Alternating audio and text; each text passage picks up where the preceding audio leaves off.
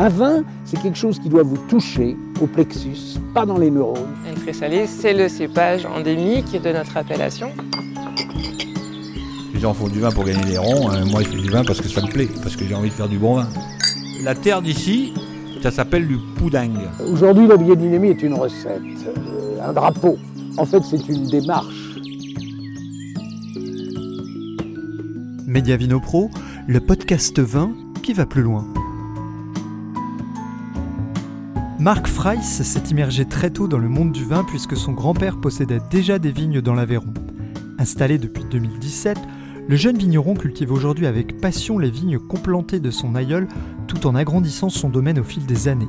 Malgré différentes expériences en France et à l'étranger, il n'a jamais envisagé son installation ailleurs que sur sa terre natale. Domaine des Boissières, Marc Freiss, l'enraciné.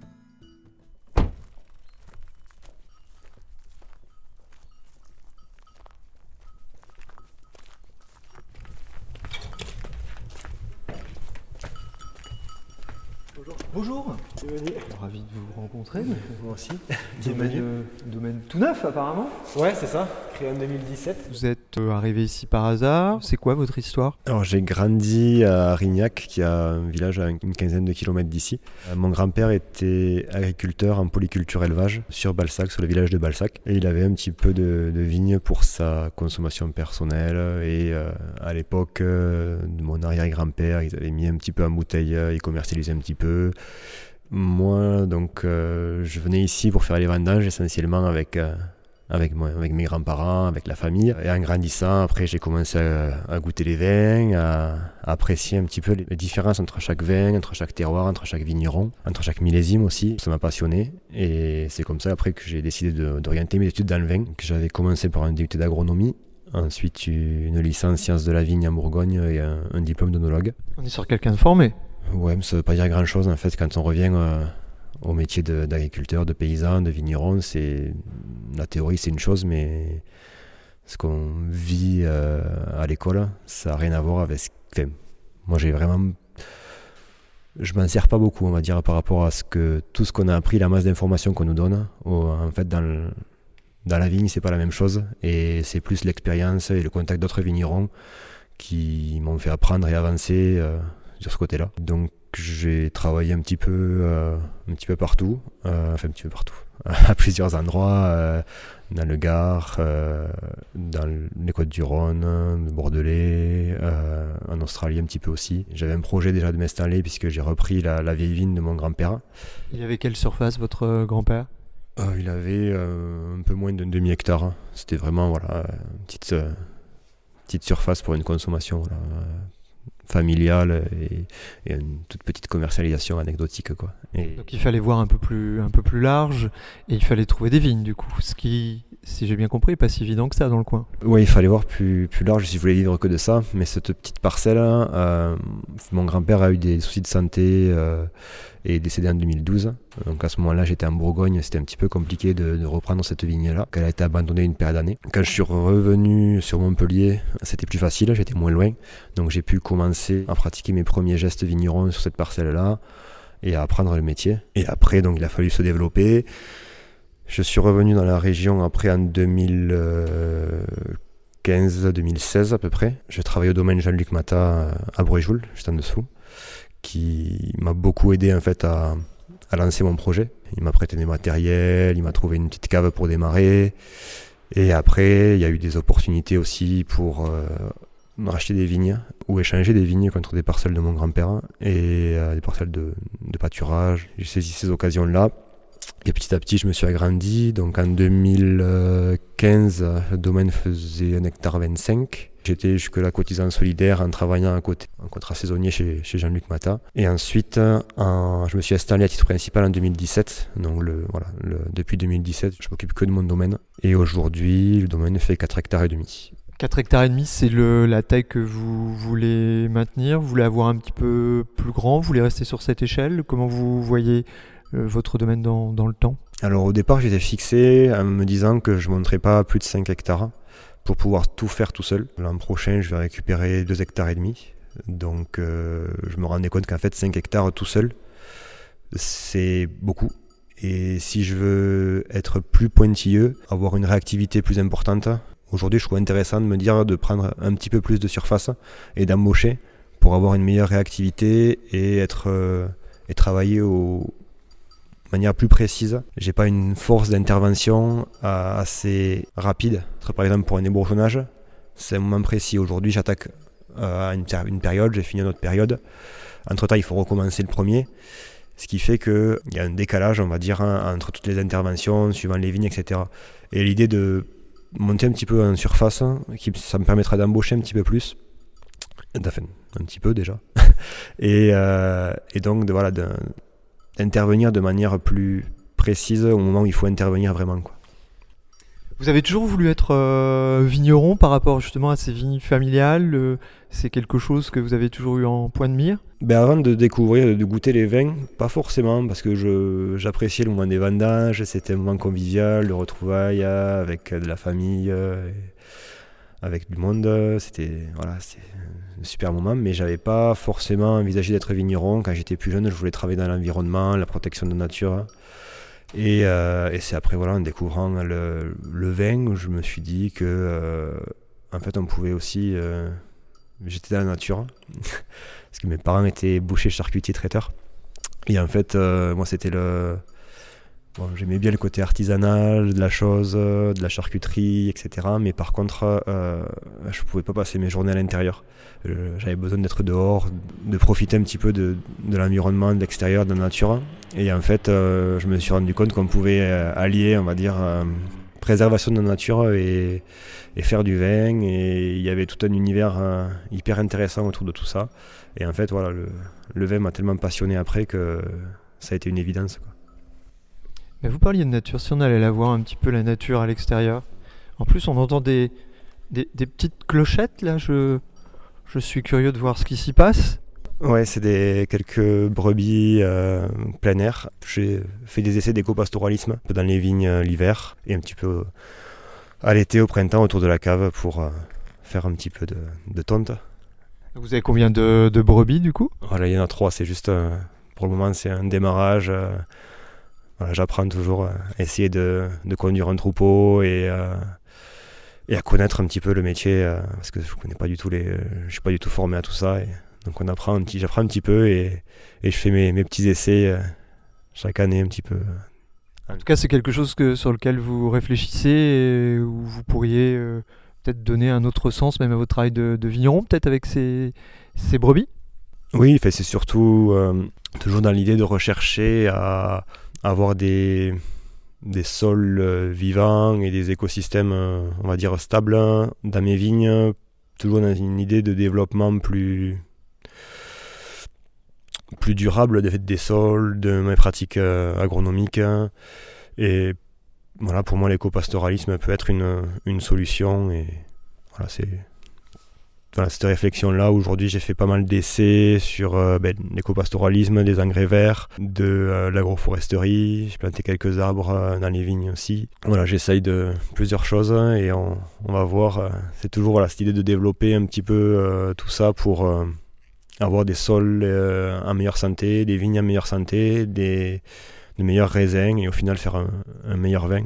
Sans forcément avoir une, la monoculture qui pourrait, euh, au fil aujourd'hui, je trouve, rendre, voilà, rendre les plantes plus, plus sensibles à des maladies. Et, et aujourd'hui, on est plus dans une réflexion de, de lutte contre le, parasite, je trouve. Euh, à se dire euh, ah il est là donc je vais utiliser tel produit pour l'éradiquer. Moi j'ai plutôt tendance à réfléchir à il est là, pourquoi il est là, quel déséquilibre il y a eu avant et qu'est-ce qu'on pourrait faire pour modifier cet équilibre là qui fait que du coup au lieu d'être que ce parasite là soit prépondérant, il soit en fait régulé par, par un écosystème fonctionnel.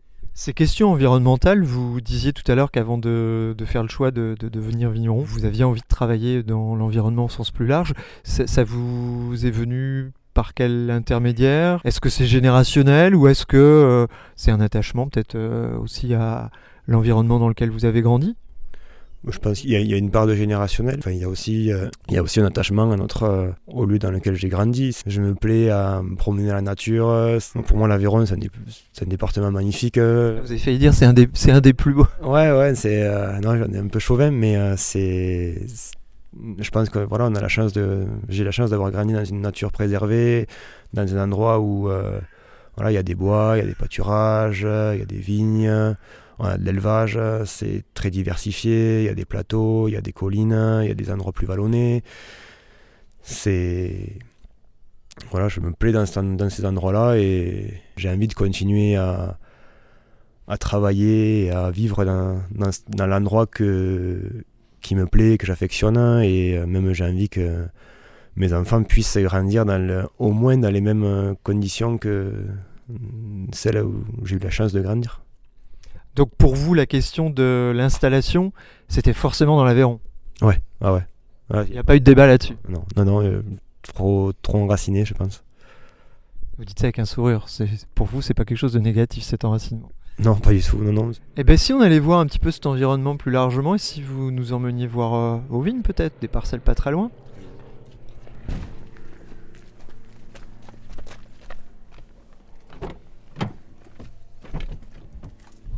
Là on voit des juste en face des terres très rouges et en même temps on voyait des murets plutôt euh, visiblement calcaires.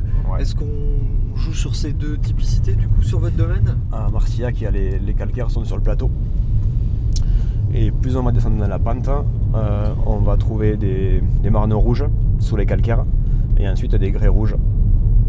Euh, c'est pour ça que souvent les villages à haute coteau, à droite pardon, les villages à haute coteau sont construits à pierre calcaire. Et en bas de coteau, on trouve des villages euh, en pierre rouge, euh, en grès rouge. Et après, sur le, ouais, sur le domaine, il y a des parcelles un petit peu sur, euh, sur, sur ces trois terroirs. ouais. Donc du coup, ça vous permet de, de faire un travail, euh, un travail parcellaire particulier ou Ouais. Vous assemblez certaines cuvées Comment vous Alors pour le Vous moment, c'est. Euh, étant donné que j'ai très très peu de, de vin aujourd'hui, parce que sur les 4 hectares et demi, j'avais planté la moitié. D'accord, ouais. Donc si vous avez 4 hectares et demi, vous avez 2 hectares et demi en, pro- euh, deux hectares en production. Ouais, c'est ça, c'est ça. Et euh, ce qui fait que euh, c'est un petit peu compliqué avec si peu de vin de jouer sur le, sur le parcellaire. Mais par contre, tout est vinifié par, en- en parcellaire et assemblé au dernier moment. Euh, assemblé juste avant la. Enfin, quelques mois avant la mise en bouteille. Mais voilà, j'essaye de, de- vinifier en parcellaire pour déjà, moi, commencer à, à mieux connaître mes terroirs, à voir de quoi ils sont capables. Et, et là, il y a en 2020, là, j'ai commencé, je vais faire une cuvée, euh, une cuvée parcellaire, une nouveauté. euh, parce que voilà, je commence un peu à avoir un peu plus de production sur toutes les, vignes qui commencent à rentrer en production. Et, et l'idée, voilà, ce sera de faire des, peut-être des cuvées parcellaires un jour, et notamment sur 2020. Donc là aujourd'hui, vous n'avez qu'un seul vin du coup? Comment ça, se passe? Alors, en 2000, euh, en fait, depuis 2017, 16-17, j'ai commencé avec euh, on va dire un vin rouge plus une cuvée vieille vigne. Cuvée vieille vigne qui est issue donc de la vigne de mon, grand-père, euh, où il y a une quinzaine de cépages complantés et qui est non mécanisable. Ne rentre pas dans l'appellation Marcillac parce qu'il y a une, quinzaine de cépages complantés. Et ensuite, là aujourd'hui en 2020, il y a on va dire trois cuvées, un rouge en Marcillac et qui s'appelle la quille de rouge, Euh, la cuvée des vieilles vignes euh, qui est toujours là et, euh, et une nouvelle cuvée, donc une sélection euh, parcellaire sur euh, de l'éboulis calcaire avec des vignes en sélection massale qui ont une cinquantaine d'années. Donc du coup, vous avez un Marciac aujourd'hui ou deux Marciac Deux Marcillac du coup. D'accord. Et le reste en vin de France ou IGP Et le reste IGP Aveyron. J'ai planté des blancs en 2019, donc normalement j'espère pouvoir faire une cuvée de blanc, euh, en fait, demi-tour. Faire une cuvée de blanc en euh, 2022-2023. Donc c'est pas les projets qui manquent. euh, Non. Là, il y a- on, on est dans- déjà dans une phase de structuration de domaine finalement, si je comprends bien euh, à ce jour. Ouais, c'est. Moi, les projets, il y en a beaucoup. Et voilà, maintenant, il faut prendre le, le temps de, de bien, euh, bien les amener, bien les appréhender et les, mettre en place euh, petit à petit. Combien de bouteilles sur votre euh, en production? Enfin, vous allez me dire. peut-être qu'une année comme euh, cette année va peut-être faire chuter le- la moyenne. Alors c'est un peu spécial parce que vu que j'ai beaucoup de. C'est des vignes qui rentrent en production. On va dire qu'en 2000. euh, millésime 2020, euh, j'étais au- je suis autour des un peu moins de 7000 bouteilles. Et millésime 2021, on va voir. Euh, J'espère en faire un petit peu plus euh, parce que malgré un millésime un petit peu compliqué, où, entre le gel, euh, des mois de, de juillet qui a été très humide, donc qui a favorisé pas mal de maladies, on a perdu un petit peu de, de raisin. Je, je- je me permets de vous couper, mais là Ouais. on, on est juste. donc il il faut pas avoir le vertige hein, parce qu'il y, a un- il y a un trou sur la droite en bordure de, de route. Mais là je vois des. C'est d'anciennes terrasses abandonnées juste à gauche, c'est Ouais, ça? C'est ça. Donc on voit un mur avec vraiment des la terre rouge qui et on des, des paysages euh, très arborés avec des, des terrasses qui, qui tombent en, qui tombent en ruine très clairement. Ouais. Il y en a beaucoup comme ça dans le coin, des, des- des parcelles comme celle-là? Oui, puisqu'à l'époque, euh, l'appellation, enfin, le vignoble du Vallon de Marciac faisait euh, de mémoire pas loin de 3 ou 4 000 hectares. Euh, Aujourd'hui, on voit beaucoup, tous les coteaux en fait sont. On peut pas beaucoup, il y a très peu d'endroits où on peut mettre à force du, du bétail. Il y a très peu d'endroits euh, qui sont cultivables parce que c'est vraiment des coteaux assez abrupts. Donc on retrouve euh, soit des bois, soit euh, des murets abandonnés qui sont en train de se faire un petit peu déborder par la végétation. Et puis par les intempéries aussi, j'imagine. euh, les murets, à un moment, ça, ça, ça doit casser. On le Ouais. voit là, euh, c'est assez, assez impressionnant. Ça aurait un sens de reprendre une parcelle comme ça aujourd'hui ou ça serait trop de travail objectivement? Là, elle est abandonnée depuis trop longtemps. Depuis que je suis installé, je ne l'ai jamais vu euh, taillé et entretenu. Donc là, c'est abandonné depuis trop longtemps. C'est trop, trop compliqué. Il faudrait, Le travail serait trop lourd pour euh, la remettre en il faudrait- état. Il faudrait refaire. Il faudrait tout refaire. et- Quitte à refaire les murs, mais aujourd'hui, le problème, c'est que on n'a pas les. Alors, je sais pas si c'est bien ou pas, mais à Marciac, on a choisi de, de travailler euh, en terrasse de en banquette, c'est-à-dire un talus, deux rangs, un talus, deux rangs, Pour ou- pouvoir mécaniser pour pouvoir mécaniser, un peu comme un Iroulegui. Et on va dire dans les côtes du Rhône septentri- septentrionales, ils ont gardé les murets, ils ont gardé la forte densité. Donc c'est souvent non mécanisable. Mais euh, bon, ils arrivent à vendre des bouteilles, euh, on va dire, à mieux les valoriser que, que nos Marciac par leur, ben, leur réputation et tout le travail qu'ils ont fait en amont. Et aujourd'hui, nos Marciac, vu le- les prix moyens des bouteilles, c'est trop, ce serait trop compliqué de, Il n'y aurait pas de rentabilité derrière. ben, disons qu'il faudra, il faudrait que, voilà, à refaire des murets, à retravailler à 8 000, 8 10 000 pieds hectares, il faudrait voilà, avoir, euh, avoir une meilleure valorisation derrière.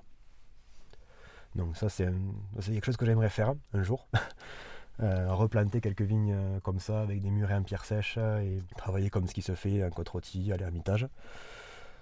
Euh, voilà, c'est encore un, un projet, euh, peut-être un jour. euh, Vous avez 35 ans devant vous, a priori, minimum. Donc, euh, donc un jour, ça, ça, ça- ça va arriver. Ça arrivera, ça arrivera. Et là, ouais, la vigne de mon grand-père, donc qui est juste au bout, c'est euh, c'est fait comme ça, c'est des vieilles vignes aussi. Des vignes qui ont plus de 80 ans. Et euh, voilà, donc c'est quand même euh, avoir. C'est beaucoup de travail, c'est beaucoup de travail manuel. Et, et aujourd'hui, pour avoir un domaine entier, euh, travailler comme ça, il faut vraiment avoir une. Une, euh, une équipe en fait euh, pour travailler. euh, Là, ça va que j'ai qu'une parcelle, une petite parcelle comme ça, parce que sinon, c'est voilà, c'est tout est fait à la main. Donc, Oui, là, il y a même pas. Oui, on n'envisage même pas une mécanisation ici. C'est- Non, non, non. C'est pas possible. Et on s'en rend compte quand on est à côté, effectivement. là, cette parcelle-là, et euh, qui est le petit là, en haut et en dessous de la route. Là. Et euh, bah, vous pouvez vous arrêter si vous voulez, on peut aller, peut aller la voir. Et, euh, il n'y a pas d'endroit pour se non, garer. parce que reste au milieu de la route, là, il y a, normalement, il n'y a pas trop de passage. Puis si- y c'est à, chaque monde- fois, et c'est à chaque fois que je dis ça qu'il y a quelqu'un qui arrive. On est un petit peu dans un paysage de carte postale, euh, Marc, ici, que, objectivement. ouais, c'est un joli bureau. C'est un bureau très impressionnant quand même. Ouais, c'est comme je vous disais, on- c'est dans cet endroit-là que je suis bien. Vous pouvez nous le décrire un petit peu ce bureau? Mais c'est des coteaux, donc euh, on a une vue euh, assez sympa. Avec euh, on a quand même la chance d'avoir pas une, enfin, de ne pas avoir une monoculture de vignes. Voilà, on a des, des coteaux avec des buis, on a d'autres coteaux plus boisés, un petit peu plus loin quelques pâturages. On aperçoit des petits villages un petit peu, un petit peu sur les hauts de coteaux, un petit peu en, bas de coteaux, et quelques vignes bien sûr. Et puis cette roche qui est qu'on voit partout à travers les, les murettes là, c'est donc euh, on est sur, sur sur quel type de roche là ici précisément?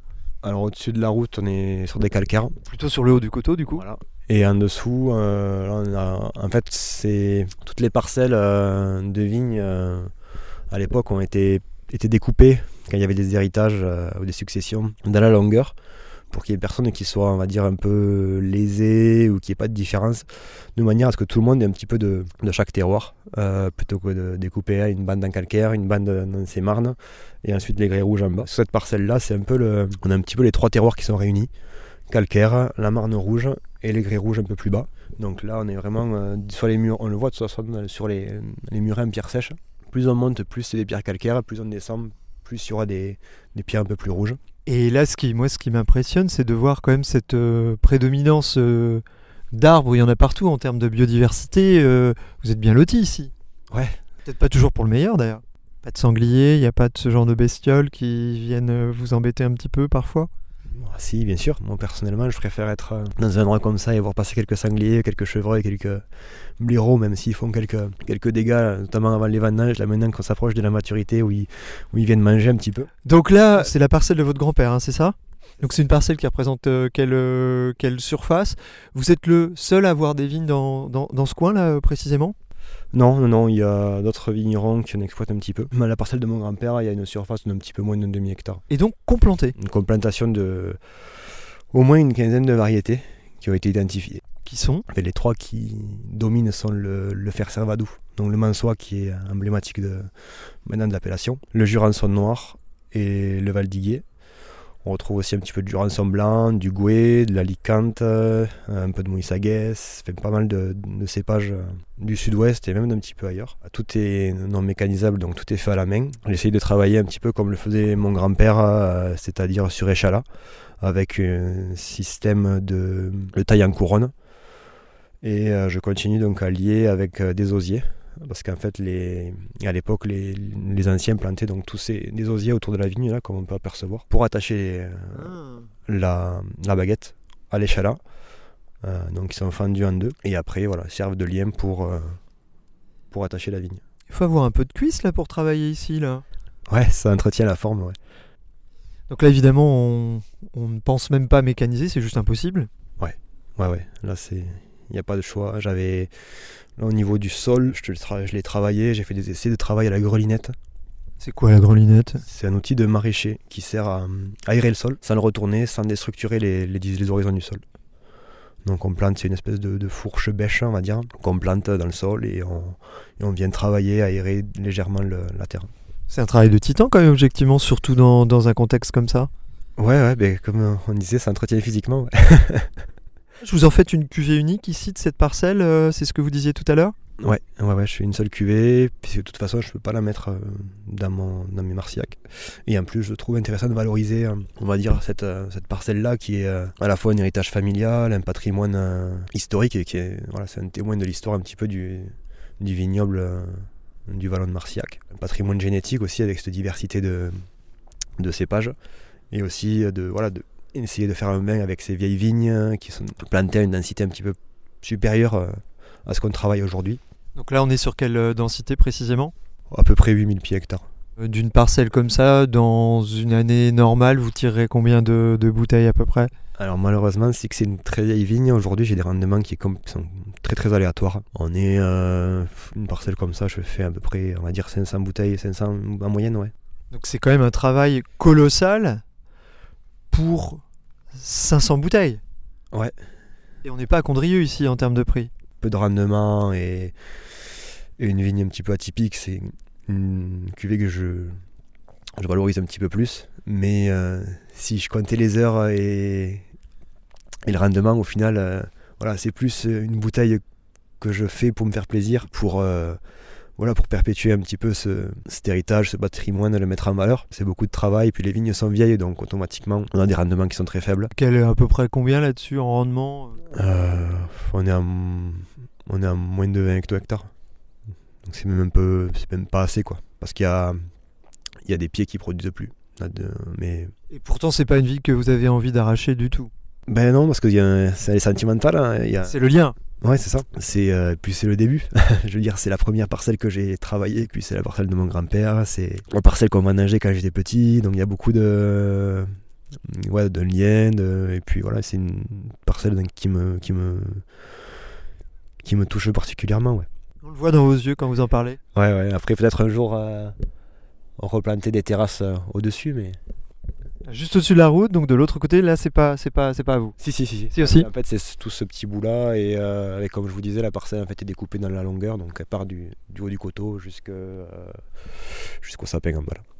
Et là, vous disiez qu'avec les intempéries, les murs avaient souffert?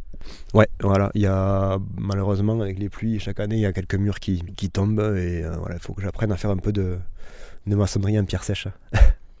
Oui, donc ça aussi, c'est du temps, c'est forcément euh, euh, du temps qu'on n'occupe pas à faire autre chose. C'est compliqué quand on s'installe, j'imagine, de dire Ah bah tiens, il y a un mur à reconstituer. euh, j'imagine que vous avez mille autres choses à faire au-delà de reconstituer des murs pour travailler. Ouais, ouais c'est pour ça que ben, pour le moment tous ne sont pas refaits. C'est un travail sur le long terme hein, et,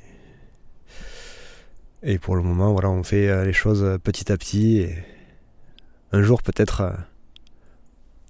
continuera à refaire des murs euh, entiers pour replanter des vignes mais pour le moment c'est un petit peu euh, voilà tout ça c'est- beaucoup de travail et on en revient au, au temps passé qui fait que c'est compliqué aujourd'hui à Marcillac de vivre en n'ayant que des parcelles euh, comme ça.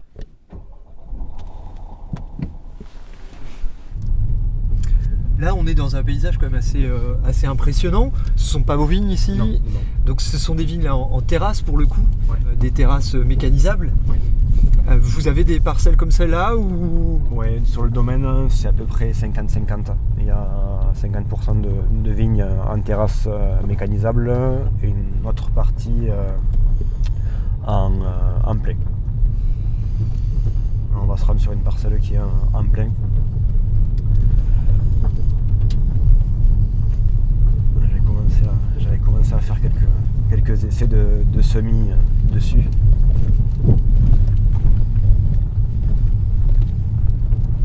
Donc aujourd'hui, euh, vous faites tout tout seul finalement sur votre domaine. Ouais.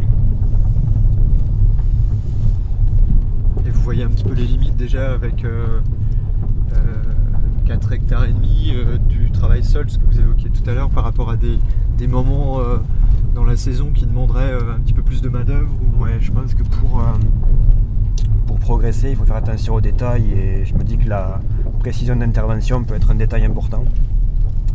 Et euh, si j'arrive à avoir, on va dire, une équipe qui puisse intervenir de manière plus précise Et plus rapide peut-être et plus rapide, on gagnerait, je pense, des détails précieux sur la qualité des raisins à la fin. Et en plus, ça me permettra de, de faire euh, aussi de prendre un peu, plus de recul parce que pendant la saison, quand je suis tout seul, on a la tête dans le guidon. Et euh, je pense que prendre du recul et prendre le temps de se poser, d'observer, c'est important pour bien comprendre ce qui se passe dans les vignes. Ce rapport au vin, vous l'avez euh, acquis comment euh, ce travail que vous souhaitez précis, que vous souhaitez rigoureux? C'est vos expériences, euh, vos stages euh, en France et, ailleurs qui vous ont mis sur cette voie Quelles sont vos références peut-être au niveau des, du vin, vos modèles aussi? Oui, alors j'ai pas mal appris quand, suivant mes stages et à nouveau les, emplois que j'ai pu avoir, notamment euh, au domaine Ludovic Angelven dans le Gard, qui m'a beaucoup appris. euh, et, euh, et après aussi, avec mes rencontres de divers vignerons. euh, chaque année, j'essaie d'aller voir des vignerons pour discuter, apprendre avec eux.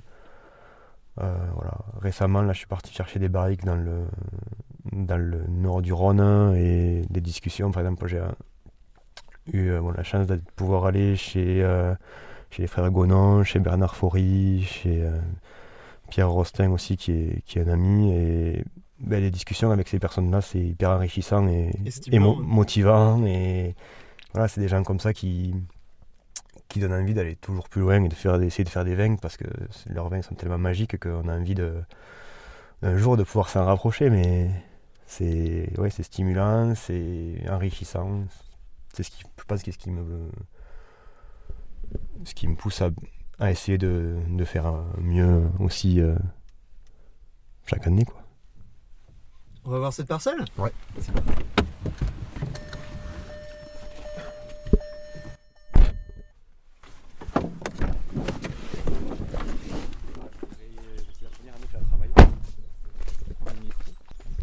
Donc là, une, une parcelle toute jeune. C'est une parcelle qui a été plantée en 95 sur des grès rouges avec euh, un petit peu plus de, un petit peu plus de limon sur cette parcelle-là que plutôt limon argileux. 100% fer servadou. On retrouve toujours ces paysages euh, toujours enchevêtrés. Elle est levée dans la végétation, on va dire, cette parcelle. Il y a des arbres partout autour. Et puis il y a donc cette veine d'argile rouge qu'on voit au loin. Ouais, c'est, c'est- on appelle ça des trans chez nous. C'est des, des terrains qui sont pas du tout fertiles, très minérales. Euh, on peut voir il y a très peu de choses qui y poussent. Ce qui est intéressant, c'est qu'on voit bien le, le haut des coteaux euh, calcaires là, et puis juste en dessous, les fameuses terres rouges. On voit vraiment la différence. euh. Les grès rouges, ouais, comme je vous disais sur le bas de la pente, c'est des dépôts du Permien qui ont été déposés il y a environ 295 millions d'années. Et sur le, le haut, en fait, on a les calcaires issus du cos Comtal, euh, dans les dépôts de la période de l'étangien, qui est moins de 200 millions d'années, grosso modo. Donc j'ai passé pas mal de temps sur euh, Infoterre, les bases VRGM, pour, euh, pour regarder tout ça. L'approche parcellaire et terroir, ça vous parle vraiment? C'est plus voilà, une, euh, un intérêt, une passion euh, pour voilà, les différents les vins de terroir, tout simplement.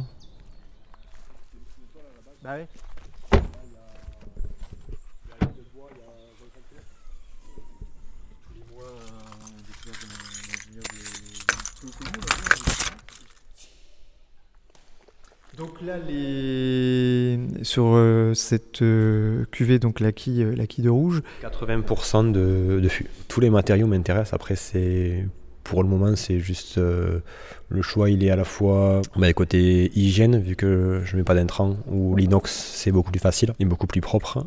Enfin, beaucoup plus facile pour l'avoir propre.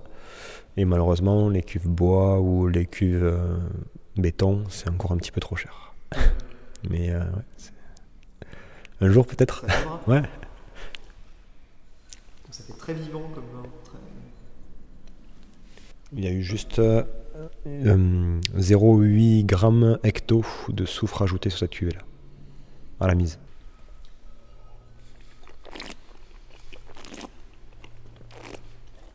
C'est essentiellement des vignes jeunes, cette cuvée là.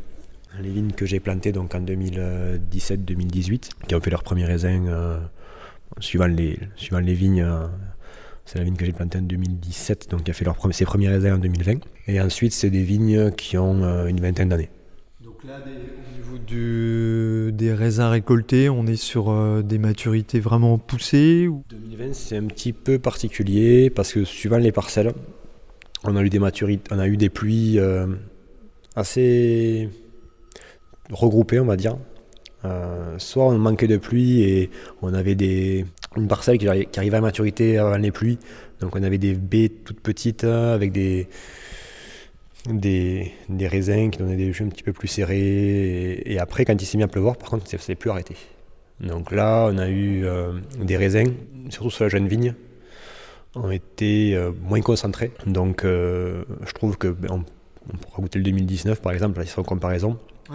On a des, des jus qui ont été beaucoup plus déliés, beaucoup plus juteux et, sur le fruit, quoi, vraiment euh, voilà, plus léger que les premiers. Donc on avait ce contraste-là sur les vendages 2020. Et les maturités, euh, ça dépend des fois. Je fais beaucoup la dégustation pour la maturité. Bon, évidemment, euh, après j'ai mon, réfractomètre, je dose l'ac- l'acidité totale aussi, et j'ai un pH mètre. Voilà, c'est les trois petits détails qui m'aident à, confirmer ou non ma- la dégustation. Et voilà, donc c'est. Et après, bien sûr, la météo. Euh, 2020, il y a des. Y a une parcelle où j'ai pas pu arriver à la maturité que j'aurais souhaité parce qu'ils annonçaient, euh, ça commençait à avoir des débuts de pourriture sur cet endroit. Il y avait plu pendant déjà euh, pas mal de temps. Ça commençait légèrement à pourrir sur certains endroits. Pas grand chose, mais ils annonçaient derrière 6 jours de pluie non-stop. Donc si je les laissais, franchement, j'aurais récolté quelque chose qui était qui n'aurait pas été, pas été terrible. Donc j'ai décidé de couper un petit peu avant les maturités, avant la maturité parfaite, enfin que j'estimais parfaite. et du coup de faire des macérations un petit peu plus courtes. Donc on a des, cuves inox, on a des cuves euh, synthétiques, on a des barriques, on a des, des demi-muits, on a des amphores. On joue un petit peu sur tous les tableaux. euh. On essaye, on apprend.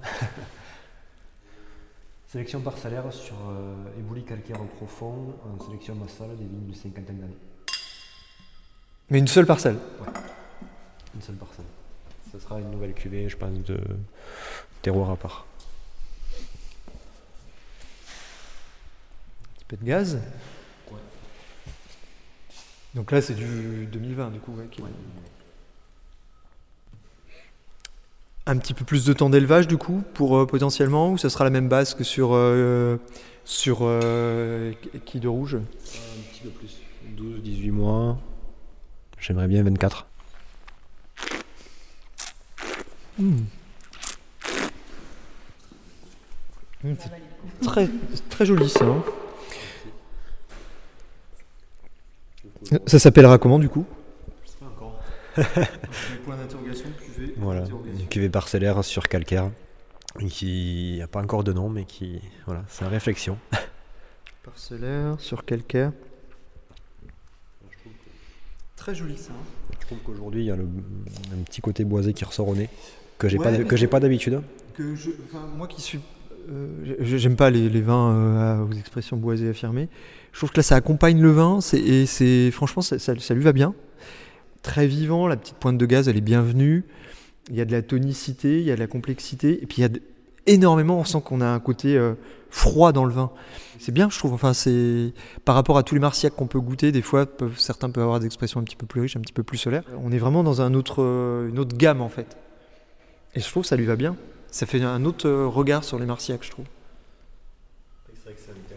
assez particulier parce que ces terroirs d'éboulis calcaires profonds, c'est assez rare, je pense, à Marciac parce que c'est souvent on est sur du calcaire, donc avec des dépôts au-dessus des calcaires, ça peut être des dépôts éoliens ou de l'érosion, euh, de l'air argileux, avec, euh, et là c'est vraiment en fait euh, une roche calcaire qui s'est éboulée et s'est stockée, donc on va dire c'est quelques petites taches qu'on retrouve pas vraiment partout à Marciac, et je trouve ça intéressant le fait d'avoir euh, du fond quand même dans le sol, mais un fond minéral où euh, les racines peuvent pas mal plonger, et, mais quand même un sol euh, plutôt drainant. Et je trouve que pour, pour faire des rouges, j'ai trouvé que voilà, ça ressortait vraiment intéressant. Comme, Très, très chouette et sur un vin en plus encore en élevage, quoi. Donc, qui a, qui a pas. Euh, Là, a priori, embouteillage. euh,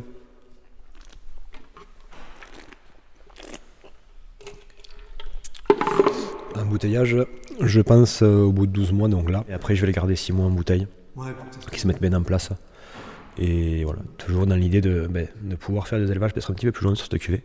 Parce que je pense que c'est une...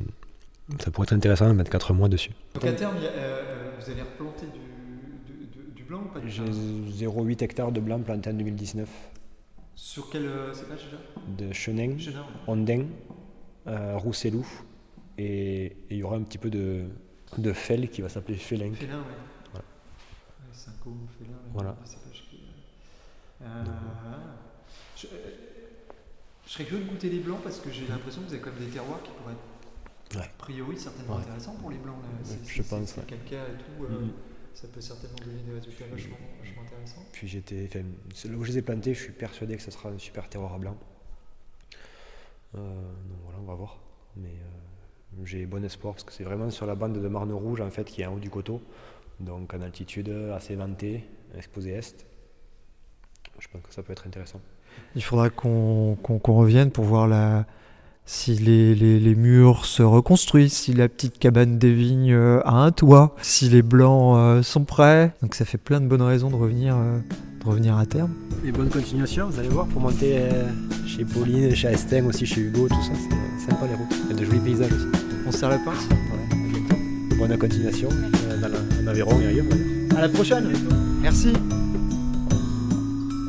Domaine des Boissières, Marc Freiss, Laura Ciné. C'était un reportage de Fabrice Tessier. Ce podcast est disponible à la réécoute sur les plateformes Spotify, Deezer et Apple Podcast.